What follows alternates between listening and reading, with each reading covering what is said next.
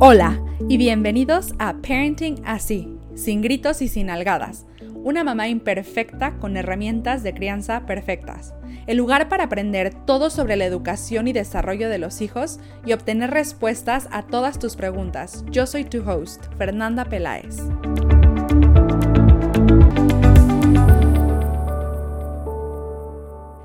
En este episodio abordaremos algunos aspectos de los conceptos básicos de la educación, según Alfred Adler y Rudolf Dreikers. Además, explicaré un mapa que puede ayudar a los padres y educadores a definir el camino que quieren seguir con respecto a la educación de sus hijos, y que es una excelente herramienta para ayudarnos a mantener una perspectiva más objetiva sobre la crianza de nuestros hijos. Y bien, comencemos. Es una realidad que los problemas que presentan y viven los niños hoy en día son cada vez más frecuentes y se presentan con mayor intensidad. Existen muchos factores del por qué esto ocurre. Sin embargo, lo más fuerte es que muchos padres no saben cómo afrontar estas dificultades. No cuentan con las herramientas para poder hacerlo e incluso algunos caen en la desesperanza. Por un lado, se dan cuenta que no pueden tratar a sus hijos como se hacía en el pasado y que además no quieren hacerlo de esa forma. Y por otro, no saben qué sí hacer. Viven en una eterna danza entre evitar y luchar en contra de las formas de crianza que no quieren repetir y no saber qué hacer, creando una situación de inestabilidad tanto para ellos como para sus hijos. En muchos casos es posible que no sepan que existen otros métodos para tratar y educar a los niños, y en otros a lo mejor no saben cómo emplearlos, y que además estos métodos han probado ser efectivos, tanto en la práctica del día a día como en laboratorios de consejería familiar. En otras palabras, funcionan, tanto en el lugar donde se busca controlar y observar todas las variables como en los momentos espontáneos de la vida. Desafortunadamente, la variedad de sugerencias contradictorias que se lanzan a los padres en redes sociales, en la tele, en un sinfín de artículos en los consejos familiares y en ocasiones incluso la propia experiencia, niegan la validez de cualquier enfoque específico y simplemente proporciona más confusión que dirección. Pero, ¿por qué entonces alguien debería confiar en el enfoque adleriano para la crianza de sus hijos? Para Rudolf Dreikers fue evidente durante los 40 años que trabajó con familias que los métodos que desarrollaron y sugirieron para la solución de los conflictos familiares son realmente efectivos. Las recomendaciones y herramientas de Dreikers se basan en una filosofía de vida específica y un concepto distintivo del hombre, tal como lo presentaron Adler y sus colaboradores. Es probable que te estés preguntando, ¿Y quiénes son Alfred Adler y Rudolf Dreikers? Aunque en este episodio no hablaré a profundidad sobre estos genios de la psicología y la crianza, creo que es importante que tengas un antecedente de quiénes son. Alfred Adler nació en Viena en 1870. Fue médico, psiquiatra, teórico, filósofo, maestro y escritor. Por un tiempo trabajó en conjunto con Freud, padre del psicoanálisis pero sus ideas eran muy distintas y Adler decidió continuar trabajando en su propia teoría. El pensamiento de Adler siempre fue progresista. Mientras en el mundo se hablaba de instinto, Adler habló de decisión y propósito. Cuando se habló de estructura, él habló de posición y personalidad, llamando a esta estilo de vida. Enfatizó sobre el poder creativo del ser humano. Cuando el mundo se centraba en el sexo y la agresión, Adler se enfocó en el sentido de pertenencia y la superación, tanto personal como social. En lugar de inconsciente, Adler teorizó y practicó sobre la decisión y la responsabilidad. En lugar de causalidad y determinismo, él vio la teleología y además también la libertad de elección. En otras palabras, su visión de la naturaleza humana estuvo basada en una filosofía integral de la misma, centrándose en los aspectos concretos de la vida, buscando soluciones efectivas a los problemas prácticos de la misma. Su cosmovisión era social. Finalmente, murió en 1937. Una de sus frases icónicas es, se podrán olvidar de mí, pero no de mis ideas. Y es impresionante cómo las corrientes psicológicas están todas permeadas de las teorías desarrolladas por Adler, aunque no se le dé el crédito debido. Que por cierto, esto tiene unas bases históricas bastante interesantes, pero no es el tema de hoy.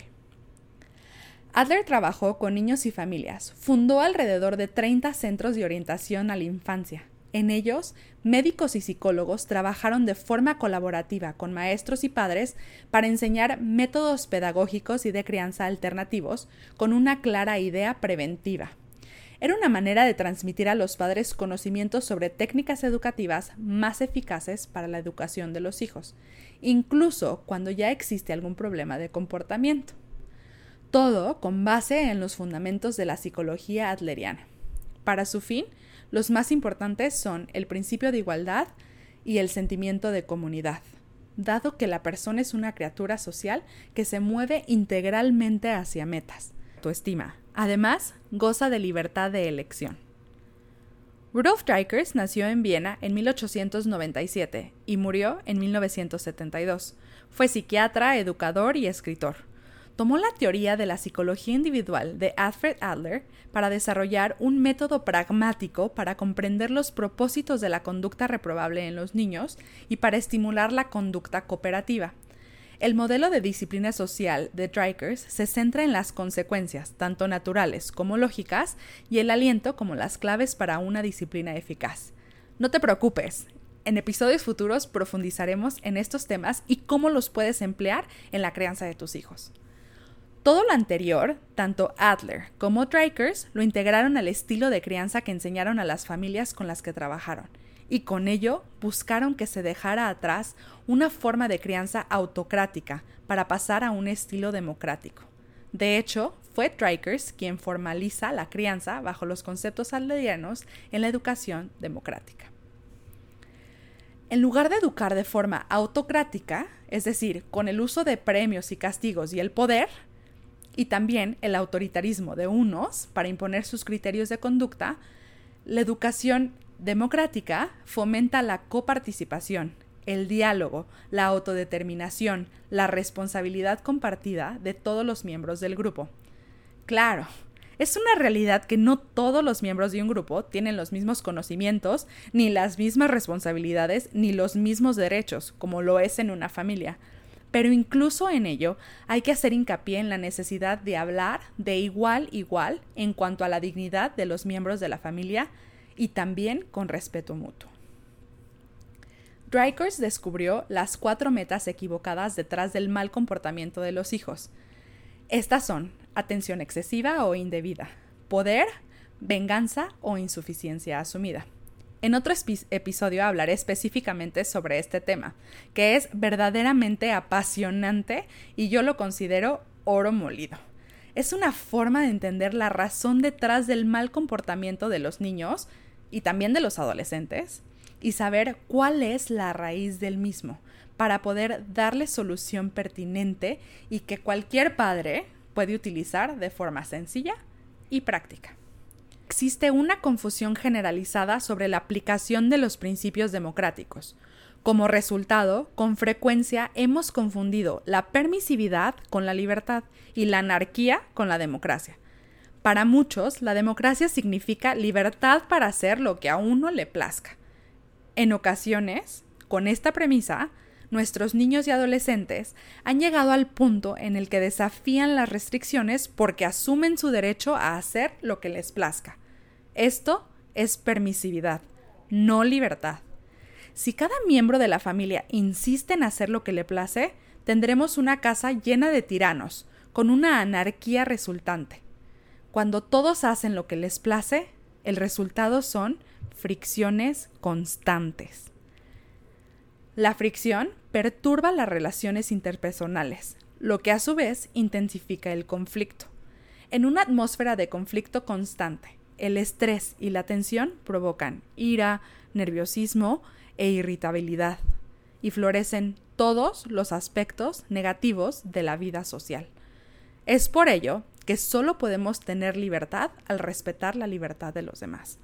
Para tener libertad debemos tener orden y el orden conlleva ciertas restricciones y obligaciones. En otras palabras, la libertad implica responsabilidad. Esto me lleva a hablar sobre uno de los principios más importantes de este estilo de crianza. No se sugiere que los padres sean permisivos ni tampoco punitivos. No porque los premios y los castigos no funcionen. Claro que lo hacen. Pero en el mejor de los casos detienen la conducta a corto plazo. El castigo, por ejemplo, puede generar sentimientos de rebeldía en los hijos o una sumisión a cualquier autoridad, robándoles de su libertad de elección o en el caso de los premios, hacerles creer que lo merecen todo. Lo que los padres tienen que aprender es cómo ser compatibles con sus hijos, sabios en sus formas y capaces de guiarlos sin dejar que corran libres como el viento, ni tampoco sofocarlos. Para Adler, la misión de los padres y educadores es preparar a los niños para responder óptimamente a las tareas de la vida, amistad, trabajo y amor. Esto implica tomar en cuenta las propias necesidades y tener un conocimiento profundo de sí mismos. Es fundamental saber que el tener la mayor de las habilidades no eliminará las dificultades. Los problemas seguirán surgiendo y seguirán existiendo. Tampoco se eliminarán los errores. Pero incluso en esos momentos hay formas y herramientas que se pueden utilizar para sacar lo mejor de la situación y seguir respetando la dignidad de todos los involucrados. De hecho, como la doctora Jane Nelson ha dicho, los errores son excelentes oportunidades para el aprendizaje. Lo único que podemos esperar es que los padres se sientan más seguros al saber qué hacer, aunque no siempre tengan ganas de hacerlo y que además que las herramientas que están utilizando les ayuda a que sus hijos desarrollen habilidades para la vida y de vida. En lo personal, aprecio profundamente y empatizo plenamente con los padres que desean cumplir con su responsabilidad, pero que a menudo se enfrentan a una tarea para la que no están preparados. Sin embargo, así como los niños necesitan formarse y esforzarse, también lo tienen que hacer los padres. Los padres necesitan una formación en nuevas respuestas a la provocación de los niños y adolescentes a las que enfrentan día a día. Esto puede conducir a nuevas actitudes y además abrir nuevos caminos para relaciones armoniosas. Ahora bien, pasemos a esa herramienta de la que te prometí hablar al inicio de este episodio, el mapa que te puede ayudar a definir el camino que quieres seguir con respecto a la educación de tus hijos.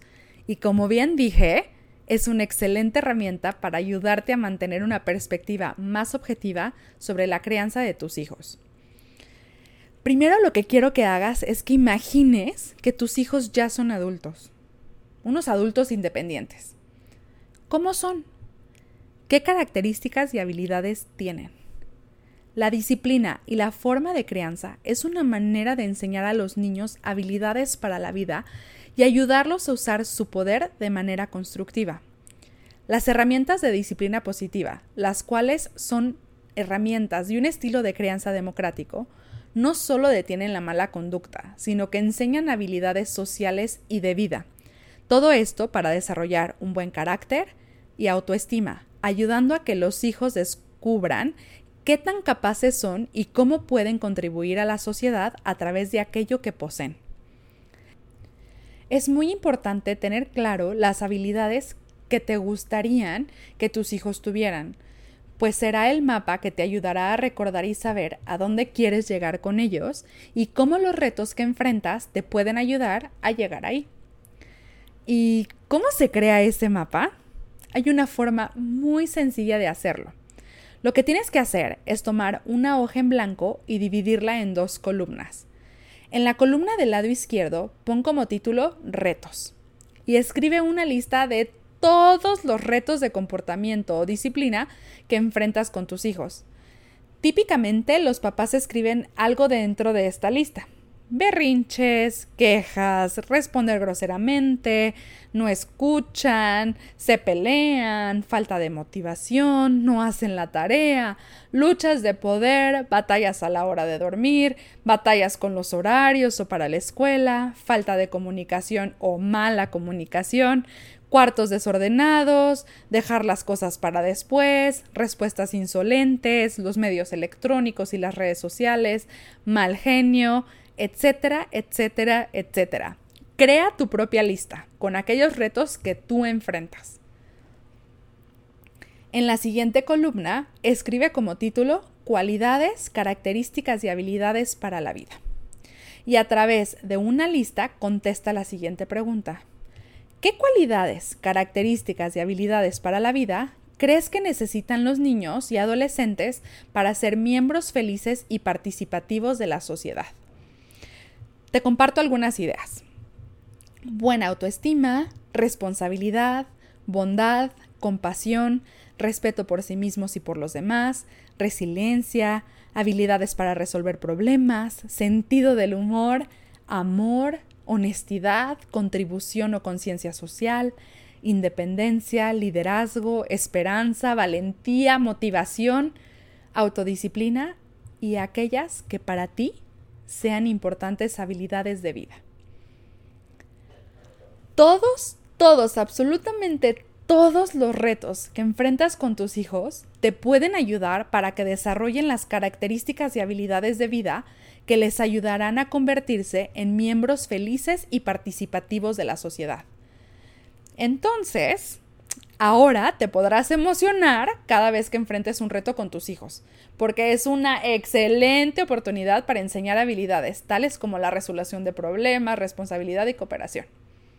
No es cierto, no es necesario emocionarse, pero sí puede motivarte a enfrentar desde otra perspectiva el problema en mano. Ahora lo que tienes que hacer es guardar las dos listas y tenerlas como recordatorio constante de lo que quieres para tus hijos y de cómo puedes usar los retos para lograrlo.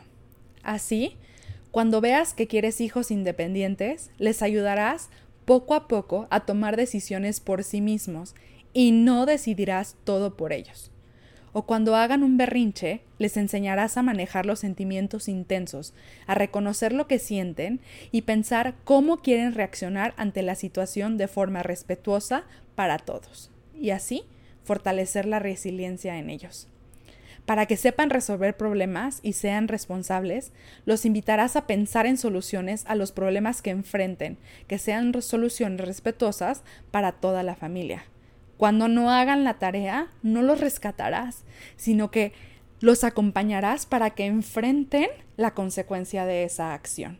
Y así, con cada uno de los retos que enfrentes con ellos. De esa forma, con cada reto y habilidad a desarrollar, pregúntate, ¿qué puedo hacer en este momento para que aprendan la habilidad que he decidido que creo que necesitan para ser felices, para ser miembros que cooperan, independientes en esta sociedad. ¿Qué habilidad pueden desarrollar a partir de este reto? No te preocupes, en futuros episodios te enseñaré un sinfín de herramientas que te podrán ayudar ante cada uno de los retos que enfrentas. En palabras de Alfred Adler, dar una buena educación es criar a un niño que se convertirá en una persona que no será una carga para los demás, para quien la cooperación es algo natural, como respirar, que no solo esperará recibir, sino también querrá dar, sabiendo que no solo la comodidad de la existencia le pertenece, sino también la incomodidad. Si deseas enviar una pregunta para ser respondida en uno de nuestros episodios, puedes enviar un correo electrónico a fernanda.pelaez.ipitayo.com, ipitayo con Y, o a través de nuestras redes sociales en Facebook como Ipitayo, Instagram como Ipitayo-MX o en nuestra página de internet www.ipitayo.com en la sección de contacto. Me siento halagada de tenerte a bordo en un episodio más y estoy segura de que continuaremos aprendiendo mucho juntos.